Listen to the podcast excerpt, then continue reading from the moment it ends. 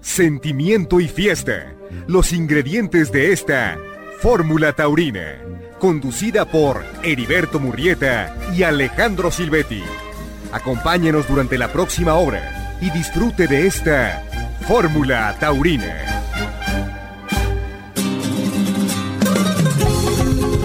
¿Qué tal amigos? ¿Cómo están? Los saludamos con mucho gusto en este domingo 20, aquí en Fórmula Taurina, en compañía del matador Alejandro Silvetti para platicar de entrada sobre el centenario de la ganadería de Rancho Seco. Alex, gusto en saludarte. Muy buenas noches. Buenas noches, eh, Beto. Buenas noches a toda la gente que nos escucha a través de Fórmula Taurina. Bienvenidos a, a este programa. Pues un tema muy eh, interesante, muy importante ha sido el de Rancho Seco, porque aparte, Alex, se han conjuntado la publicación de un libro, el centenario de la ganadería y un triunfazo en la Plaza México, porque hace tiempo que no veíamos una corrida de toros tan completa, con tantos toros buenos, un porcentaje importantísimo de bravura y de buen comportamiento eh, de los toros de Rancho Seco en la corrida del sábado pasado en la Plaza México, particularmente un toro, el que le tocó a Diego Sánchez, que lo supo entender, lo cuajó y se ganó un lugar en la corrida que se realizó esta tarde en la Monumental Plaza México, alternando con Arturo Macías y con Fermín Rivera. Pero Rancho Seco, sin duda, con solo escuchar este nombre, hay grandes recuerdos para ti y para tu familia. Hombre, pues fíjate que sí, además este coincido contigo que, pues imagínate poder celebrar un aniversario, eh, un centenario, ¿no? Y luego tener la oportunidad de hacer la, la presentación del libro antes de, de, y de preparar una corrida de toros, pues imagínate tú con qué anticipación y qué fue lo que tuvieron que hacer para que esa corrida precisamente saliera en ese centenario y saliera tan buena, ¿no? Que son realmente cosas que, en el toreo pues son son casi este pues impredecibles no no casi sino son impredecibles. Y que tú verdaderamente puedas conseguir eh, festejes de esa manera con ese triunfo y, y, y, en una fecha tan significativa pues ha sido un logro creo yo extraordinario y fuera de serie no y te digo este la verdad es que además es, eh, es una ganadería que que han, que han en cierta manera, cuidado tanto y, y cambiado, ¿eh? sobre todo en los últimos tiempos ha cambiado mucho porque de los inicios de Rancho Seco originales, pues esto tiene una parte que tiene que ver con dos cosas que, ha hecho la familia eh, que encabeza Sergio Hernández González, ¿no? que es un, cambio de timón muy fuerte que tuvo la ganadería cuando eh, Sergio le echó los, los sementales y, bases muy importantes que provenían ya de Javier García, que no eran el original, eh, vamos a decir que no eran el, el saltillo original que ellos tenían, porque lo que ellos tenían, vamos a decirlo, venía por, la, por el camino de Piedras Negras, y el otro cambio importante pues fue lo que trajeron de Murube, que es lo que en España ha estado, ha estado sobresaliendo muchísimo desde hace bastante tiempo en, en, un tipo de toro que, que, que, ha tenido muchísimo éxito para los toreros de a caballo.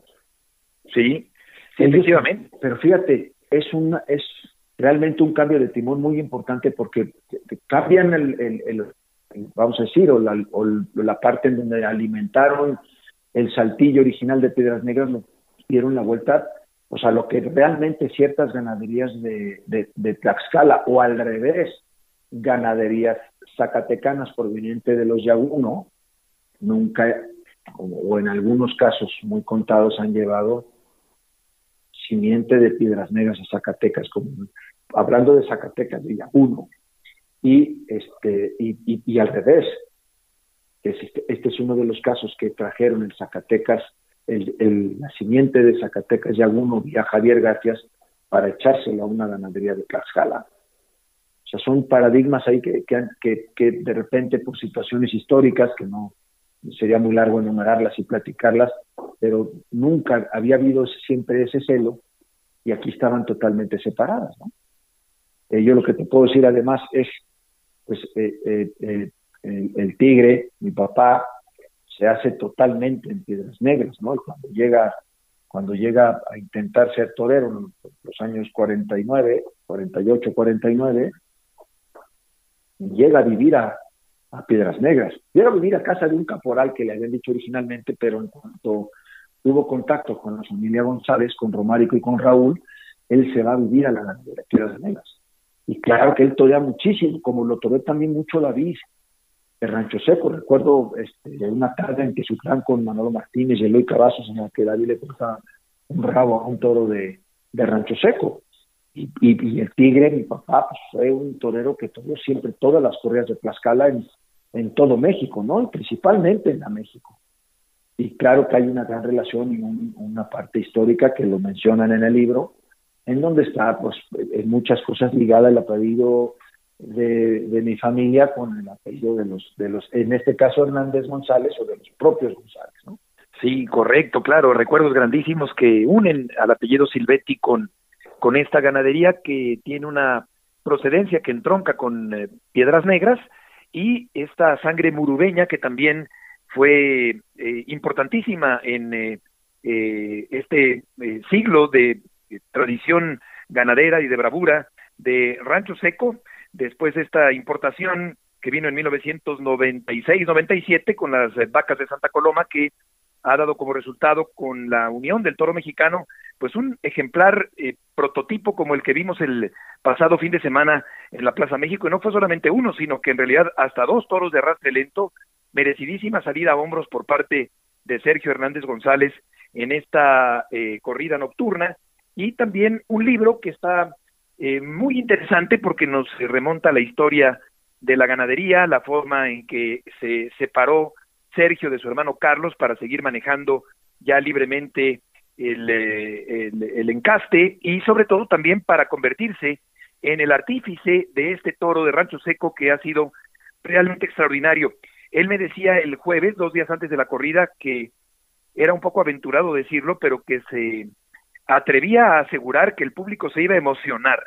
Y dicho y hecho, el público se emocionó con ese encierro de bravura de Rancho Seco, también explicó por qué algunos toreros no quieren torear esta ganadería, precisamente porque representa una gesta y una, una hazaña, en palabras de Sergio González, de Sergio Hernández González, y el prólogo es muy interesante porque Juan Ramón de la Fuente es un hombre muy, muy reconocido, muy respetado, que eh, no niega su afición eh, taurina y que escribió este prólogo que resulta también muy interesante, un prólogo de lujo para una publicación en pasta dura con muy buen papel, un libro muy fino que creo que pues está a la altura de esta ganadería que ha llegado a su centenario con una corrida de toros que resultó Alex por demás exitosa el fin de semana anterior en la Plaza México.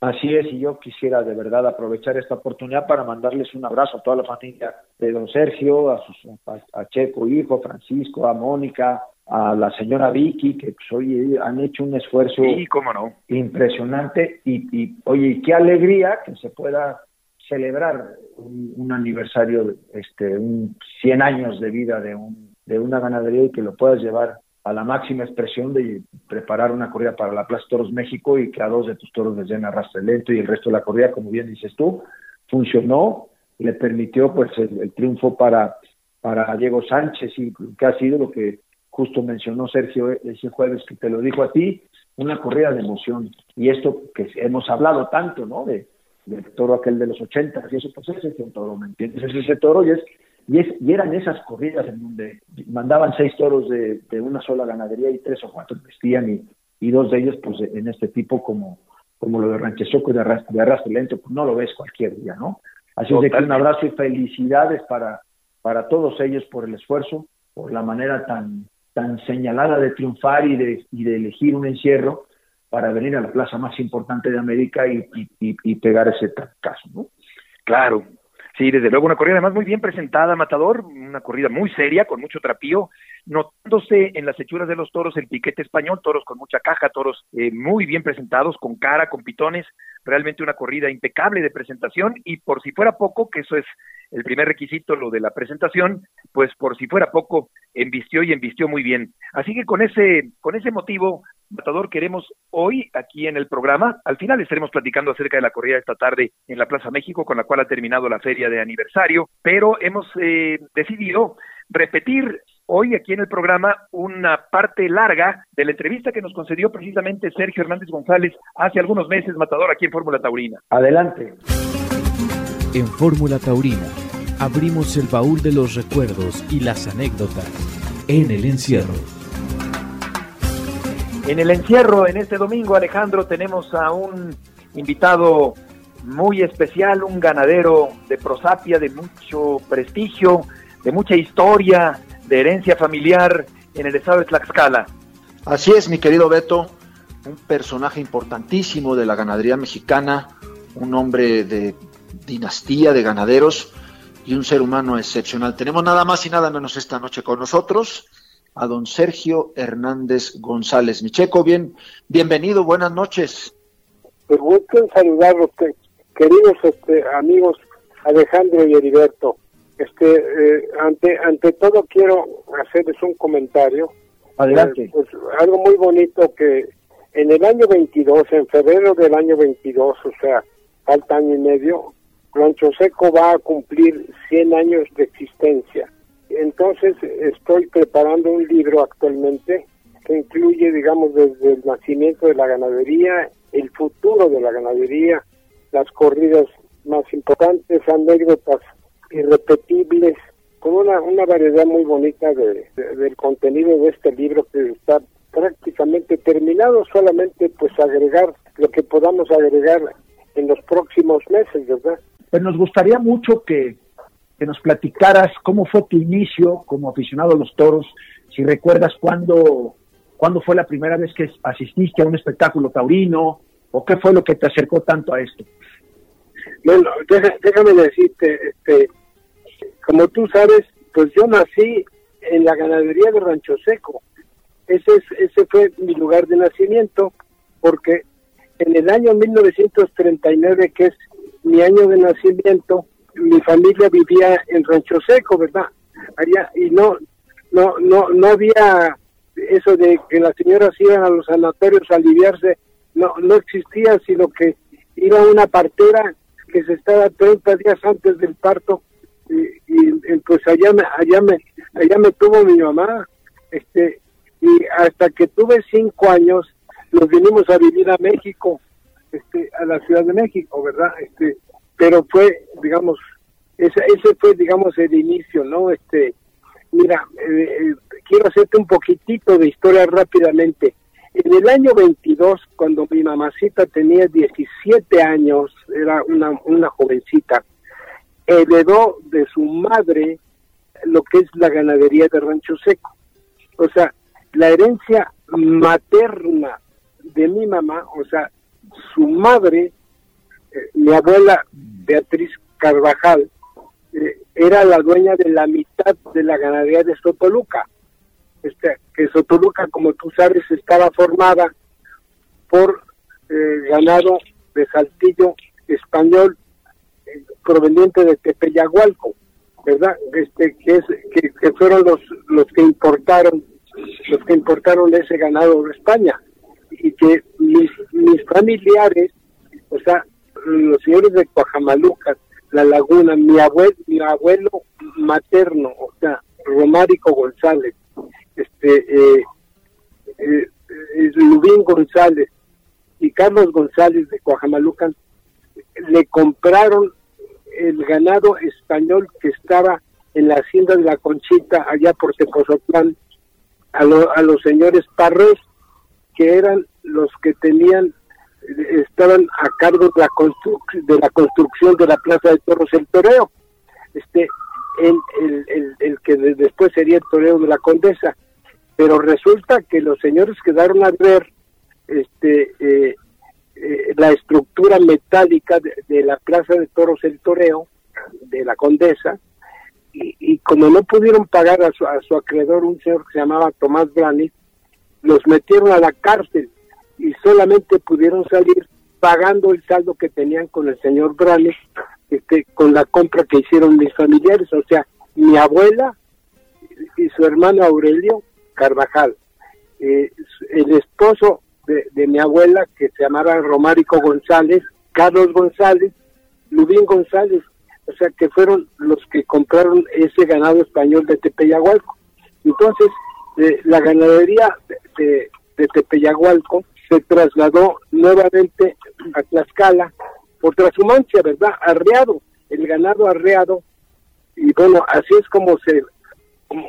No, no es la fundación de las ganaderías, porque las ganaderías de, de Tlaxcala,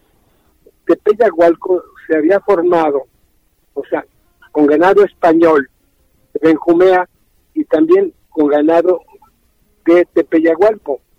Pero hubo un toro que se llamó Matajaca, que, que mató, mató a un torero que es Antonio Montes, y, y el señor ya no quiso, ya no quiso eh, seguir criando toros. Y entonces vendió la ganadería a los señores, a los que estaban construyendo la Plaza Toros del Toreo, que eran dos, dos empresarios españoles que, que, que, fueron los, los, que fueron dueños de la Plaza de Toros del Toreo, los primeros dueños del toreo. bueno, entonces ahí es, digamos, el, nacimiento, digamos, el nacimiento de la ganadería de, Rancho Seco es, eh, se origina cuando se divide Sotoluca en dos. O sea, con ese origen, digamos, de este ganado español de Saltillo, por parte de, mi abuela Beatriz. Ese, ese es, digamos, el, el, nacimiento. O sea, yo soy aficionado, pues hombre, desde que nací estoy, estoy en este en este asunto de los toros, ¿verdad? Porque este nací en una ganadería de toros de Lidia. Mi, mi, mi mamacita se casó en el año 31 con Carlos Hernández Amazurrutia, este, y, y tuvieron, este, o sea, pero, pero hasta entonces, digamos, que fue cuando mi papá se hizo cargo de la ganadería, ¿verdad? Mi papá, entre paréntesis, quiero informarte que eh, él era ranchero, él era pulquero, pero no era ganadero. Entonces, eh, él tuvo, tuvo una, una, vamos a decir, un inicio bastante cuesta arriba, porque, porque todos los familiares eh, le, tiraban muy fuerte porque le decían el catrincito, o sea, el, roto, el, catrín, ¿verdad? O sea, porque no, o sea, porque a mi papá, sin embargo, él se hizo, se hizo torero, se hizo charro, y se hizo derribador, y se hizo todo, ¿me entiendes? Entonces, gran mérito de mi padre, de, eh, eh, vamos a decir, en su formación de ganadero. Ese, digamos, ahí, ahí te estoy platicando más o menos el, el inicio, el inicio de la de, Rancho Seco, o sea, que es en el año 22, cuando mi mamá recibe la, la herencia de, de su madre. de acuerdo, pero luego, ¿quién es el que el que mezcla esto que, que tiene de Tepeyahualco y de Saltillo? ¿Quién es el que trae los primeros sementales de Murube, de la procedencia Murube? Bueno, eh, déjame decirte, los, primeros sementales de Murube los trae mi tío Daniel Muñoz, casado con mi tía Cristina, este, que lo estoy en el año 38, este, en un toro de nombre fundador. Esa es, digamos, la primer cruza de Murube. Y mi papá en el año 45 trae tres sementales de Carmen de Federico, o sea, Murube. Este, y esa es, digamos, esa es la, digamos, la forma en que eh, comienza esa cruza, pero quiero decirte que esa cruza, la primera cruza, las, primeras cruzas de esos toros españoles de Morube eh, fueron muy exitosas, exitosísimas. O sea, cruzado con el ganado de de, de, de, Saltillo, claro. yo creo que Sergio, ¿será, ¿será la única ganadería que tiene esa cruza de Murube Saltillo? Sí, yo, yo, mira, sí, deja, pero déjame decirte, esa cruza, nosotros terminamos con esa cruza, el, el, el, muro de Saltillo, nosotros terminamos con esa cruza porque no, no fue posible importar vacas, porque los ganaderos españoles, o sea, concretamente don Antonio Urquijo, no nos quiso vender hembras y solamente vendió sementales. O sea, solamente nos vendió sementales porque ellos querían tener el mercado de los sementales. y, y, no vender vacas, ¿verdad? Entonces, este, así, así, lo, así lo sostuvieron, pero desgraciadamente en el año 48 ya no se, ya, ya no se pudieron traer cementales de España por motivo de la fiebre aftosa, que, que, que, vino a ser devastadora. Este, y por eso, digamos, o sea, lo, lo que lo que nosotros nos, nos quedamos con lo de Murube se fue diluyendo, se fue diluyendo y por eso este nosotros revivimos lo de Murube cuando en el año 97 trajimos el ganado de Fermín Borges, que, ya trajimos machos y hembras de Fermín Borges. Y de Capea también, ¿no? Eh, o sea, bueno, trajimos, primero trajimos vacas, vacas y toros de Fermín Borges. Y después trajimos semen de capea. O sea, semen eh, de, capea. Ahorita, ahorita, ahorita el mercado se está cerrado. Ese es el ganado que nosotros eh, le dedicamos principalmente a, a la a la Liga de los Rejoneadores. En medio de esta parte, de lo de tu padre y, y de esta última importación del 97, tú decides echarle cementales de Javier Garfias. Bueno, yo en el año en el año 81 al ganado de Saltillo de Tlaxcala, una cosa muy importante para nosotros fue decir, romper con ese, vamos a decir, esa consanguinidad tlaxcalteca que ya para entonces, después de la muerte de don Bilifo González, hermano de mi mamá, había perdido la importancia que tenía la ganadería de Tlaxcala. Y por eso nosotros buscamos lo de, lo de Javier García. No, o sea, en lugar de haber elegido, voy a suponer, cementales de Piedras Negras o de la propia Sotoluca, de Coajamaluca, y eso tú ya... No, nosotros nos fuimos exactamente lo contrario, porque a nosotros nos, nos tacharon de pecadores por, por, por traer ganado de Javier García, ¿me entiendes? O sea, yo me acuerdo, este, eran, eran unos años en donde Javier García eh, estaba teniendo muchos éxitos, y yo, la verdad es que es una ganadería que a mí me gusta mucho. Cuando trajimos el ganado de España del 97, trajimos, vamos a decir, el ganado de, de Santa Coloma, que es prácticamente el Saltillo de España actual, ¿verdad? Eh, Aparte de lo de Borges, ¿tú trajiste Santa Coloma también? Eh, exactamente. Yo me traje eh, vacas y toros de Santa Coloma. O sea, pero eso lo, lo estoy cruzando principalmente con, lo, con los garfias.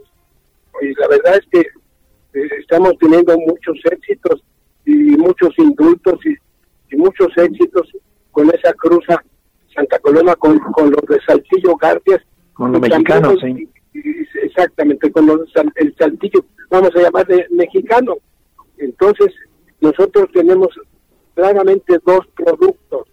O sea, el producto que utilizamos para el rejoneo, el de Fermín Borges, digamos, y el, ganado que usamos para los obreros de a pie, que es el Santa Coloma cruzado con el encaste de García, digamos.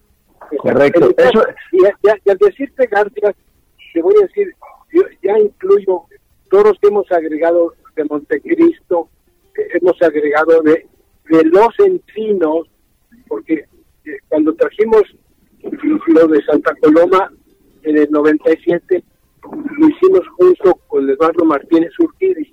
Entonces, o sea, hemos agregado, vamos a decir, cementales de Eduardo Martínez Urquidi, hemos agregado por, por la parte, digamos, del saltillo mexicano, hemos agregado de Julián Candón, hemos agregado Montecristo, hemos agregado San Martín, y eso es lo que estamos cruzando con el Santa Coloma. ¿Cuántos vientres tiene actualmente la ganadería, Sergio? tenemos 350 vientres.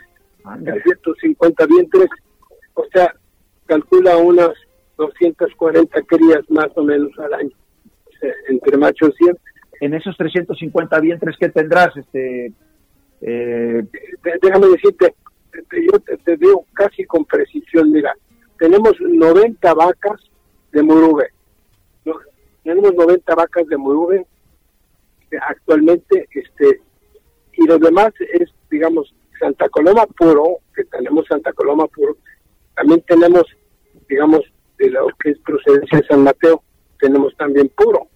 Claro. Entonces, o sea, entonces tenemos, lo puro, pero, pero realmente lo que nos está dando más resultado es la cruza, ¿verdad? O sea, el, el encaste, ¿no? Este, el, el encaste, digamos, Santa Coloma con lo de García. En estos 100 años, ¿cuál consideras que es el principal logro de Rancho Seco? Ay, este, es- mira, déjame decirte, hay un capítulo que yo le llamo Corridas y Novilladas, en donde, vamos a decir, describo muchos éxitos de la ganadería en los años 30, por decirte, o sea, en, en la antigüedad, por decir. Pero yo, yo lo, lo que creo es que lo que estamos teniendo ahora, o sea, la regularidad, por ejemplo, número de toros indultados en, los últimos años, creo que desde el punto de vista comercial, digamos, en donde nosotros estamos ahorita, vamos a decir, fallando un poco. Mira, te, te puedo decir de éxitos recientes muy importantes, por ejemplo, con Antonio Ferrera, ¿no? O sea, Antonio Ferrera, que es, para mi gusto, en este momento es uno de los toreros, eh, quizá el torero español que a mí más me gusta se llama Antonio Ferrera. O sea, o sea nosotros tuvimos con Antonio Ferrera un éxito espantoso. No tiene espectacular, espectacular en, en, en Tlaxcala. Este, eh, o sea, a, Dios gracias, ¿verdad? Con, mucho éxito dimos dos vueltas al ruedo, ¿me entiendes? O sea, una cosa verdaderamente exitosa este, con Antonio Ferrera, ¿no? Este, no, pues, y también con otros este, toreros, este, digamos, Sí, claro. con el, con el No, hay, muchísimos triunfos. Oye, Checo, Sí. ¿y cuál, cuál dirías que es el toro de Rancho Seco más importante de la historia? Híjole, qué barbaridad. Eh, Mira, déjame, de- déjame decirte, que yo, el toro que, que yo más recuerdo fue un toro, el toro del año 52.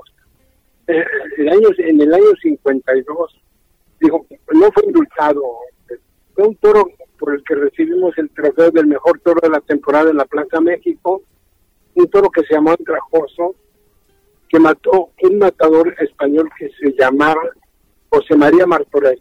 Martorell. Sí. Sí, José María Martorell. Este, José María Martorell Los tiempos de Fermín Rivera. Eh, en, en- en- en esa, en esa, es el año 52, este, que pues yo, yo era un chamaquito de 13 años, 14 años, este, y, y yo me acuerdo muy bien que yo saliendo de la plaza de, pues, habíamos tenido mucho éxito porque además este, Antonio Velázquez y Manolo González, otro español, habían tenido éxito en esa misma tarde y yo me sentía, pues, eh, eh, era la cruza de- del Murube eh, de, de Carmen de Federico con el saltillo, digamos, de Tlaxcala. El de Tepeyahualco. Sí, ese, ese, ese, esa, esa. Y, y como fue, fue tan exitoso, ¿verdad? Yo me sentía pues, el, el rey de todo el mundo, ¿me entiendes? Y mi papá me regañó, ¿me entiendes? Porque me dijo, no, no, no, no te, no te eches tanta, tanta, Tanto incienso. tan- tan- porque, o sea, los, eso quiere decir que los mansos se quedaron en, el rancho, ¿verdad? Eh, entonces, tampoco cantes este, victoria, ¿verdad? Porque va a haber... Pero en ese, en ese, eh, te voy a decir, dos años después, también te voy a platicar de una corrida importante, un toro que se llamó Bandolero.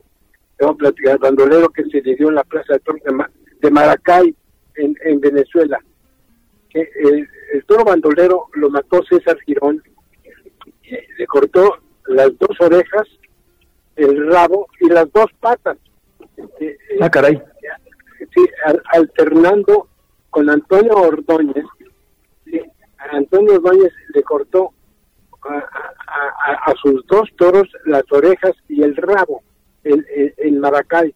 O sea, son, digamos, son, son recuerdos muy fuertes, ¿me entiendes? O sea, y, y el otro torero fue Curro, Curro Ortega, un, un mexicano, digamos. Sí, sí, claro. sí, eh, Curro Apellido Ortega. Maussan. Exacto. Pero este que era que era este ¿cómo se llama? Era libanés. de, origen libanés. Este, bueno, entonces, digamos, son, son, dejan mucha huella eso. Voy a decir sinceramente que, que tengo muchos recuerdos así muy bonitos de, de triunfos este importantes. Mira, con, con, el hermano este de Alejandro, con, con David, también tuve éxitos muy bonitos, muy emocionantes de rabos y, y vueltas al ruedo con este con David, ¿me entiendes? Uh, me acuerdo de un rabo de, de Teciutlán con Manolo Martínez y Eloy Cavazos. Eh, ándale, exactamente. sí, pero debo decir otro otro rabo que fue en Texcoco, en, en Texcoco también. Este, bueno, pues realmente te puedo, te puedo decir que este tengo yo pues muchos muchos muchos recuerdos este pues así de faenas importantes este en, la, en la historia de la ganadería verdad bien don Sergio vamos a hacer preguntas rápidas y respuestas rápidas. Ahí te van. Échale. El mejor ganadero español para ti ay ay ay ay, que posiblemente Victoriano del Río Ok. El Victoriano del Río. El mejor ganadero mexicano. El mejor ganadero mexicano. Este, me, voy a morder la lengua, ¿eh? mira, yo digo que lo que lo que le lo que le ha faltado al Choseco es comercialización.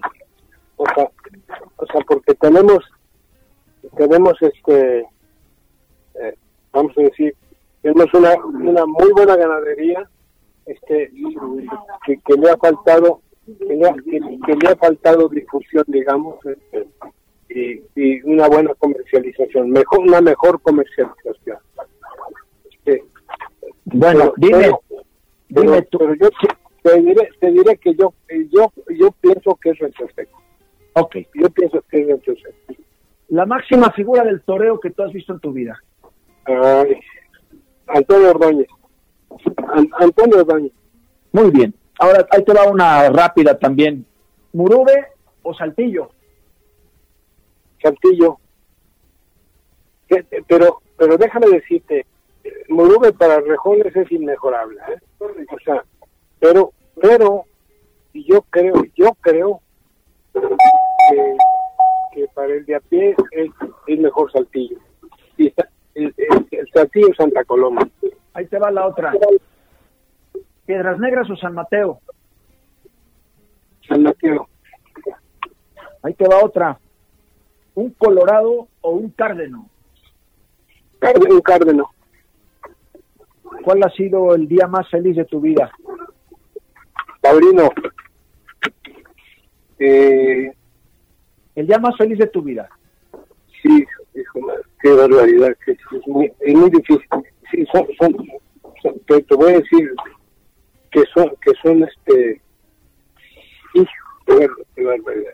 Te voy a decir, este, mira, este, posiblemente, este, mira, un, un toro bravísimo que yo vi, ah, hubo, hubo un torero, este, Lomelí, este, que toreó un toro, este, de nosotros, que fue bravísimo, de, los tres más bravos que yo he visto, y que, le cortó las orejas y el rabo en la, en la Plaza México, un, toro que se llamó Carrillero, y lo recuerdo con mucho cariño por, por, lo, emocionante que fue, Lo, emocionante que fue. ¿Con qué toro te quedas? ¿Con el toro de los 60 o con el toro actual? El actual. Muy bien. Pues mira, Sergio, hemos tenido una una, una plática extraordinaria contigo, Sergio, la, la sinceridad, esa historia tan bonita. Yo creo que muy pocos ganaderos en el mundo pueden decir lo que tú este, has vivido de, de, toda esta dinastía, porque tienes toros ahora sí que por arriba, por abajo y por los lados, y, y, y, y poca gente creo yo que puede presumir haber nacido en una ganadería y ser ganadero y, y vivir como ganadero. No eres un hombre que... No, y ser, ganadero a los 81 años. ¿eh? Así es. Así es de que yo creo que ha sido muy, muy interesante. Eh, la gente de Fórmula también lo va a disfrutar muchísimo toda esta historia. y recordaremos con mucho cariño siempre esta, esta, esta, ocasión que nos permitiste entrar a tu casa y que nos platicaste de todas estas cosas tan bonitas de tu vida como ganadero. Les mando a los dos un abrazo muy fuerte, los quiero muchísimo. ¿eh? Igualmente, mi Sergio, un abrazo. Fórmula Taurina.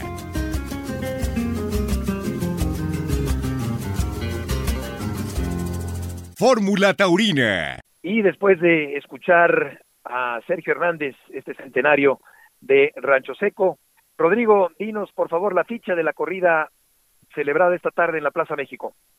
Buenas noches, Beto. Pues sí, se realizó la última corrida de esta feria de aniversario, donde Diego Sánchez cortó la única oreja del festejo. Se lidiaron toros de la ganadería de Barralba, que no dieron buen juego y de buena presencia en general. Arturo Macías y Fermín eh, Rivera no han tenido suerte. Paco Velázquez fue ovacionado en el tercio con algunas protestas. Arturo Macías, ovación y silencio tras dos avisos. Fermín Rivera, silencio en su lote. Y Diego Sánchez, oreja y palmas. También actuaron los forcados amadores de México, realizando una buena pega al segundo intento por parte de Carlos Tirado. Así que ahí la ficha del festejo, Beto. Ese ha sido el resultado de la última corrida de la Feria Aniversario de la Plaza México.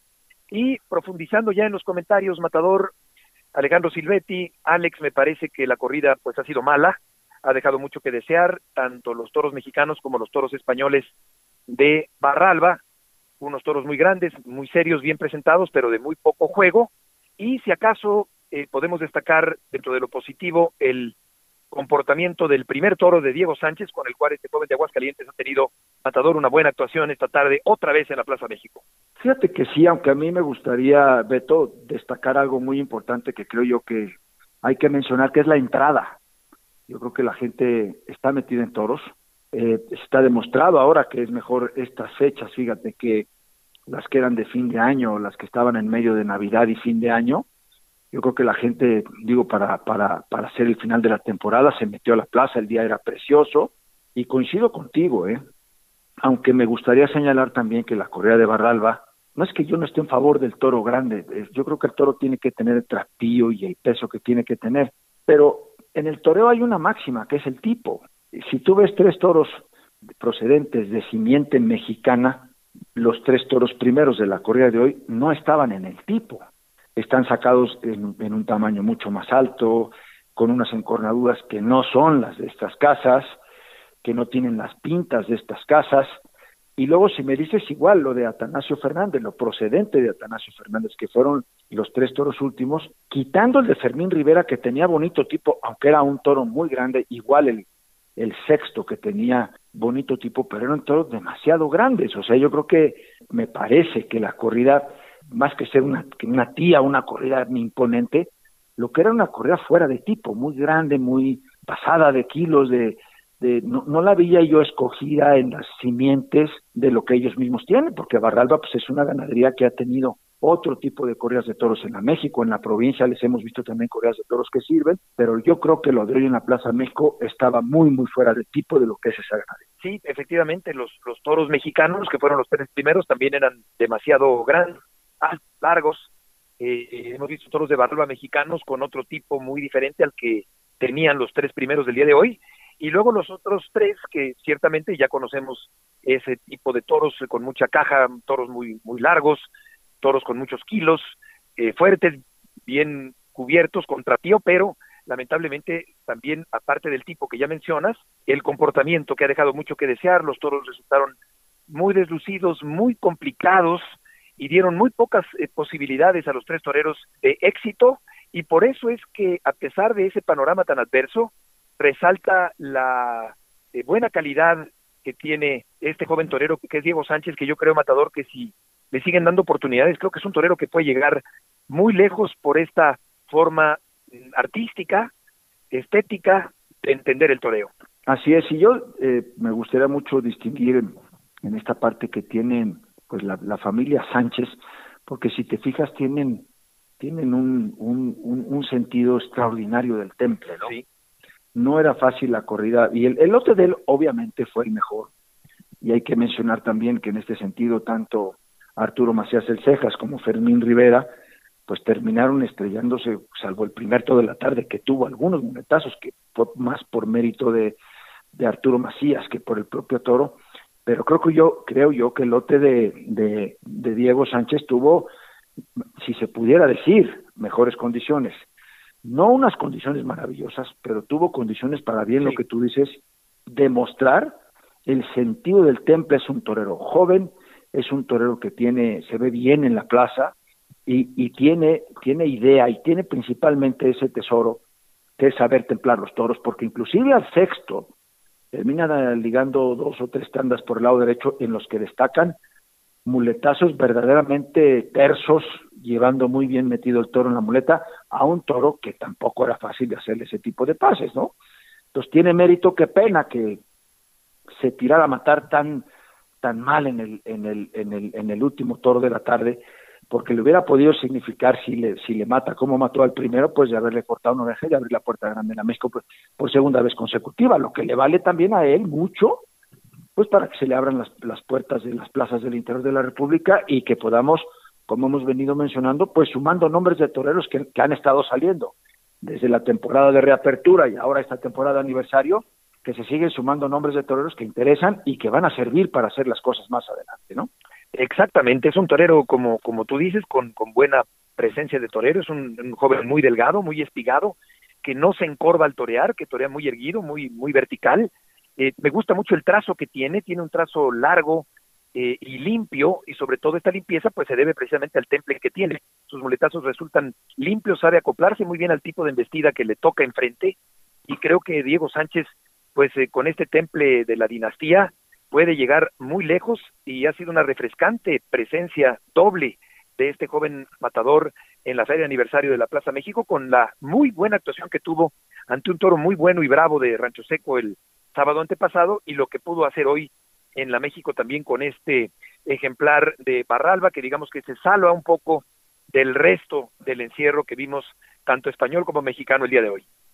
Así es, y una pena para, para Arturo Macías, el Cejas, y para Fermín Rivera, pues hombre, que vienes con esa ilusión a la Plaza de Toros México y, y te, y te, pues sobre todo el lote de Fermín Rivera fue durísimo, ¿no? En el sentido duro de, de, de no poderte ni siquiera ver en, en, en lidiador o en torero, ¿no? Que además también te pones a pensar que la gente eh, quiere ver siempre las faenas de derechazos y de naturales, y en estos casos como el lote de Fermín Rivera, me parece que son, son, son toros a los que hay que lidiar y a los que definitivamente la gente pues, no puede esperar que le pegues muletazos con temple, ni ligados, ni tercios, es como el toro sexto de, de Diego Sánchez, pero tienes que ir pegando de pase en pase porque te tienes que ir metiendo y colocando en el lugar porque el toro lo que le cuesta trabajo repetir, porque si lo fuerzas mucho, pues lo, lo derrumbas, ¿no? Y en el caso de, de, de Fermín Rivera, pues estrelló con dos toros imposibles, ¿no? Arturo Macías tuvo muchísimo mérito en su primer toro de, de, hombre, de, sacarle una faena a un toro que tuvo dentro de todo eh, eh, este fijeza y, y, no la fuerza que, que tenían los otros para, para, incomodar, sino que yo creo que ahí Arturo tuvo mucho mérito con, con, con, con hacerle la faena al toro y hombre, e, este, a, punto de haberle matado bien, de cortarle la oreja también. Sí, desde luego, son, son toros eh, con los que es imposible pensar en ponerse en un plan creativo, eh, sino más bien hay que buscar, como ya apuntas, ese toreo, eh, esas faenas de aliño, ese toreo eh, de pitón a pitón para someter embestidas que no van a la muleta en recto, sino que van con muchas dificultades y con muchas interrupciones y resultando muy tardos y embistiendo de fea manera. O sea que realmente pues lo que eh, era menester resultaba justamente el toreo de aliño, que por momentos vimos, eh, que me hizo recordar algunos lidiadores de otros tiempos, que al enfrentar toros muy difíciles, Matador, y tú lo recordarás mejor que yo, pues hacían eso, justamente el someter, el castigar a esos toros que no se dejaban torear. Así es, hay, hay dos cosas que hay que señalar, creo yo, ¿no? Primero la gente público, ¿no? No la afición, no la afición, pero el público no, no, no, no acaba mucho de entender lo que es lidiar un toro, lo que es andar con un toro en la plaza, Quizá lo, las otras ocasiones que lo he visto en algunas plazas que lo reconocen les gusta y lo aplauden, pero aquí en México quieren ver torear por bajo y, y, ligado y etcétera, ¿no? Y muchos pases por tanda. Entonces, si ves, si uno de estos toreros actuales se metiera en esa tesitura primero, creo yo que además otra cosa que tuvo la corrida de hoy es que no, eh, no, no, tienen esa sensación así tremenda de peligro como tampoco claro como si pudiéramos no sé si te si si este estoy estoy tratando de recordar la, la, la, faena del maestro Mariano Ramos al toro de piedras negras. Timbalero. A timbalero que fue que fue con ese peligro no pero también te das cuenta que que, que, que el toro actual es sale con genio sale manso huye pero no es ese toro que vamos a decir te quiere matar. Y que entonces si tú usaras esas cosas de, de lidiar, de andar con ellos, de quitártelos de encima con, con torería y con oficio, pues la gente lo pudiera haber reconocido como pasó antes, pero es que también no sale ese toro ahora que, le, que, salía en los otros tiempos para poder lidiar, entonces es una, es una postura muy difícil para los toreros y, y para el propio público, porque no entiende unas cosas, pues hombre, había que torear la corrida, estar con oficio, matarla bien, lidiarla bien y hacer las cosas que, pues, que te piden este tipo de toros. Sí, resulta muy pesada la tarde para el aficionado, para el torero, empezando por ahí obviamente, para el propio ganadero que está viendo que la corrida no funciona. Eh, y pues eh, ahora, eh, Alex, ya para terminar nuestro comentario y volver con Rodrigo con los resultados finales, queda por saberse si se darán corridas en el mes de abril, como se rumora fuertemente en el ambiente taurino que en abril habrá otra vez actividad en la Monumental Plaza México.